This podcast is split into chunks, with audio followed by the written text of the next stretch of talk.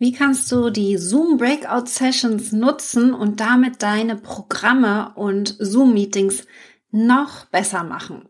Wir gehen heute mal tief rein. Ich zeige die Technik, ganz konkret die Zoom Breakout Sessions, wie ich sie nutze, wenn wir uns in Zoom treffen in meinen Gruppenprogrammen und wie ich sie einsetze, damit die Teilnehmer noch mehr aus den Meetings heraus kriegen können für sich, ganz individuell. Mein Name ist Katrin Hill, ich bin Facebook-Expertin und Online-Business-Mentorin. Und heute sprechen wir nicht über Facebook. Ich habe dazu auch schon ein Anleitungsvideo gemacht, wie man mithilfe von Zoom live gehen kann. Also wir könnten das, was wir hier tun, tatsächlich auch live übertragen in eine Gruppe, auf eine Seite. Aber die Breakout-Sessions sind nochmal ein anderes Thema und ich werde immer wieder dazu gefragt, wie das technisch funktioniert, was man für Möglichkeiten hat und wie ich vorgehe, wenn ich die Breakout-Sessions einsetze.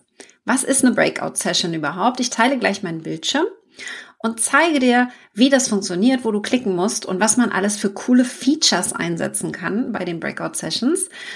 Aber ich nutze sie vor allen Dingen dafür, dass ein Training, das ich gebe, ein Workshop, ein QA, egal was ich mache mit meinen Kunden und Kundinnen, nicht so einseitig ist. Du kennst das vielleicht jetzt gerade super einseitig, du hörst Katrin zu und irgendwie lernst vielleicht was, aber wo es immer wieder hakt und wo immer wieder Fragen kommen, ist, aber wie geht das bei mir?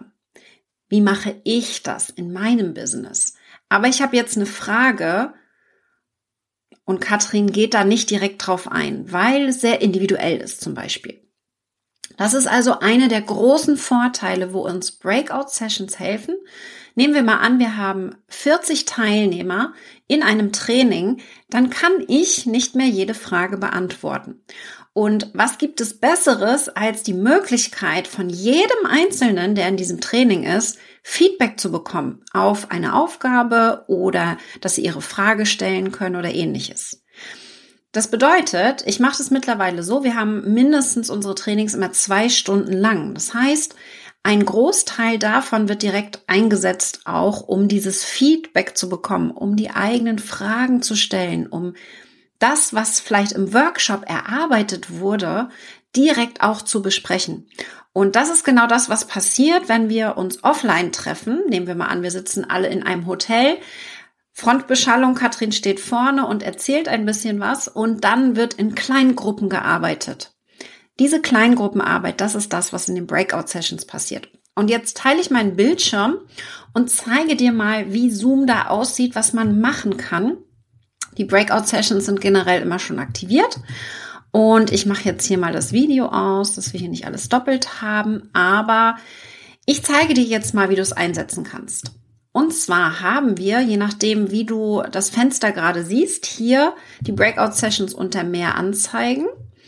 Und vielleicht dann auch hier, je nachdem, wo dein, dein Bildschirm ist. Ich mache es mal ein bisschen kleiner und wir gehen mal in die Breakout-Session rein, in dieses Fenster der Breakout-Session und schauen uns mal an, was wir jetzt hier machen können. Zum einen, ich habe jetzt hier schon einen erstellt. Für gewöhnlich sieht es so aus, dass du dieses Fenster hast. Und hier kannst du erst einmal überlegen, das überlege ich mir vorher schon, bevor ich das Training mache. Ich habe zum Beispiel einen halbe Stunden Block Training, wo sie was lernen und dann sollen sie das reflektieren. Ich gebe ihnen Einzelarbeitszeit. Das heißt, sie haben erstmal fünf Minuten Zeit, um das Verarbeitete für sich zu notieren, sich Stichpunkte zu machen, vielleicht sogar schon, äh, nehmen wir mal bei der Beitragsplanung, ein paar Titel zu überlegen, wie sie auf Facebook nächsten Beitrag erstellen können oder ein Video, das sie aufzeichnen wollen. Da können Sie ein bisschen brainstormen, fünf Minuten, und dann werden automatisch Fragen hochkommen. Oder man braucht Feedback und möchte wissen, macht das jetzt Sinn? Einen Blick von außen bekommen. Und das heißt, ich plane direkt ein, dass dann im Anschluss an dieser einzelnen Arbeit, für gewöhnlich ist das im Anschluss an eine Einzelarbeit, Zeit ist 15 oder 20 Minuten für eine Breakout-Session. Jetzt kommt es darauf an, wie viele Konferenzräume erstellen wir, je nachdem, wie viele Teilnehmer wir haben. Ich habe auch schon mit ähm, über 90 Konferenzräumen gearbeitet, ja. Das sind, ist dann der Fall, wenn du hunderte von Teilnehmern hast. Wir hatten ein Webinar mit 700 Teilnehmern und da haben wir dann 100 Räume aufgemacht und immer so zehn Leute in einem Raum. Da kommt dann nicht jeder zu Wort. Da kommt einer auf den Hot Seat und alle anderen neun können dann äh, oder oder sieben oder acht können dann Feedback geben. Ja, bei größeren Gruppen ist das möglich. Generell ist es so, dass man für mehr als 50 Räume extra zahlen muss. Ja, das muss man sich ähm, hoch quasi von von Zoom quasi freischalten lassen. Ich, ich weiß gar nicht, ob es zusätzlich kostet, da bin ich mir gerade nicht ganz sicher, aber man muss es sich extra freischalten lassen. Also 51 kann ich nicht eintragen, habe ich gerade versucht. 50 ist das Maximum. Bei 40 Teilnehmern würde ich eben schauen, dass wir so ähm, zehn Räume haben, ungefähr, dass drei oder vier Leute in einem Raum sind. Das Schöne ist, bei automatisch zuweisen äh, jetzt zeigt er mir das hier nicht an. Für gewöhnlich zeigt er mir dann an, wie viele Teilnehmer in dem Raum drinne sind. Ja, ich mache mal zwölf. Ich erkläre gleich noch die anderen Optionen. Ich nutze für gewöhnlich automatisch zuweisen, weil wir einfach bei mehr als 10, 20 Teilnehmern manuell es schwieriger wird. Es geht aber auch, das zeige ich gleich auch noch, aber wir gucken uns erstmal die automatische Zuweisung an. Bei also größeren Gruppen wird dann bunt zusammengewürfelt und dann könnte man es so machen, wir machen das ganz gerne, wenn innerhalb von einem Training mehrere dieser Breakout-Sessions gemacht werden, könnte man entweder wieder erneut erstellen, dann würfelt er nochmal alles durcheinander, oder wir lassen die Räume so, wie wir sie jetzt dann anlegen. Ich gehe auf Erstellen. Und dann können wir bei der zweiten Runde genau die gleiche Konstellation wieder einsetzen, so dass die Teilnehmer sich nicht nochmal neu vorstellen müssen. Ja? Gibt beide Möglichkeiten. Was jetzt passiert, die Räume werden automatisch die Anzahl, wie wir gesagt haben, errichtet.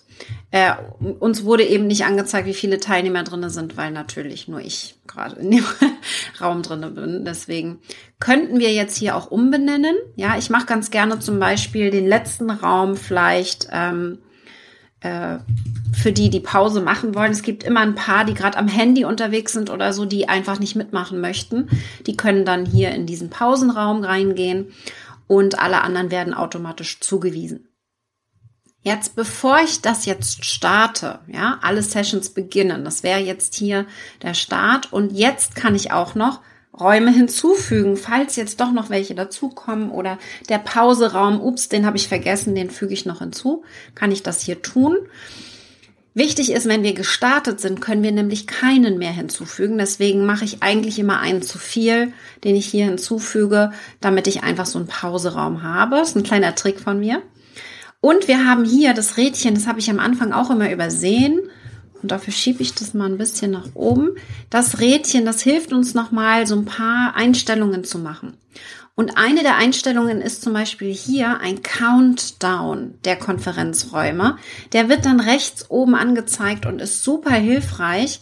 Einfach, wenn wir sagen, drei Personen sind pro Raum, jeder hat fünf Minuten, ist das ganz wichtig, dass wir hier so, so eine Art Countdown mit rein bringen und ich werde benachrichtigt, wenn das abgelaufen ist und kann dann überlegen, will ich es jetzt schließen wirklich oder sagen die Teilnehmer, oh, bitte gib uns noch mehr Zeit, dann kann ich vielleicht noch ein paar Minuten offen lassen. Für gewöhnlich ist es besser, mehr Zeit zu geben als zu wenig, ähm, aber eben auch klare Regeln aufzustellen, dass sie lernen, auch wirklich auf die Zeit zu achten. Hier kann man dann den Countdown Timer einstellen. Der ist auf 60 Sekunden eingesetzt für gewöhnlich. Ich habe ihn auf 30 Sekunden, weil das für gewöhnlich ausreicht. Und dann haben wir hier noch weitere Optionen. Meeting-Teilnehmer, die Auswahl eines Raums gestatten. Ja, das heißt, sie können sich aussuchen, wo sie hingehen. Das deaktiviere ich, damit sie automatisch reingebracht werden in diesen Raum und das gar nicht aussuchen können. Dass sie zurück können, habe ich aktiviert. Und was ich auch aktiviere, und das ist nicht überall aktiviert, das musst du aktiv machen, alle Teilnehmer automatisch in Konferenzräume verschieben. Das heißt, sobald ich jetzt hier starte, werden alle automatisch verschoben in die Konferenzräume und müssen nicht manuell nochmal auf einen Knopf drücken und das bestätigen, weil es dann sehr häufig, wenn du das nicht machst, passiert, dass irgendjemand nicht klickt und doch nicht hin will und dann sitzen da Leute alleine. Ja? Wir können jederzeit, wenn die Teilnehmer hier drinnen sind in den Räumen, sie in andere Räume verschieben. Hinter dem Namen hat man dann die Option, die Person hin und her zu schieben, falls da der Wunsch da ist. Und ich als Host oder als Administrator kann jederzeit in jeden Raum reinhüpfen. Ich zeige das einmal. Ich starte jetzt die Sessions, da sind keine Leute drinne. Wir könnten sie aber hin und her schieben, wenn wir das wollen. Und ich kann jetzt in jeden Raum teilnehmen, wenn ich das möchte. Der Countdown-Timer startet und für gewöhnlich ähm, hat man damit so ein bisschen zumindest die Zeit im Blick. Bevor ich eine Session allerdings starte, gebe ich noch ganz konkret die Aufgabe an die Teilnehmer weiter. Ich stoppe jetzt einmal und zeige dir, wie ich da vorgehe. Denn eines ist wichtig, wenn Sie einmal in einer Session drinne sind, kann ich den Chat so nicht mehr benutzen. Ja, der Chat funktioniert dann nur für jede äh, Session selbst. Das bedeutet, ich muss die Aufgabe vorher hier kommunizieren. Und ich mache das natürlich mündlich. Das heißt, ich erkläre, was Sie jetzt in den nächsten 15 Minuten oder 20 Minuten umsetzen sollen.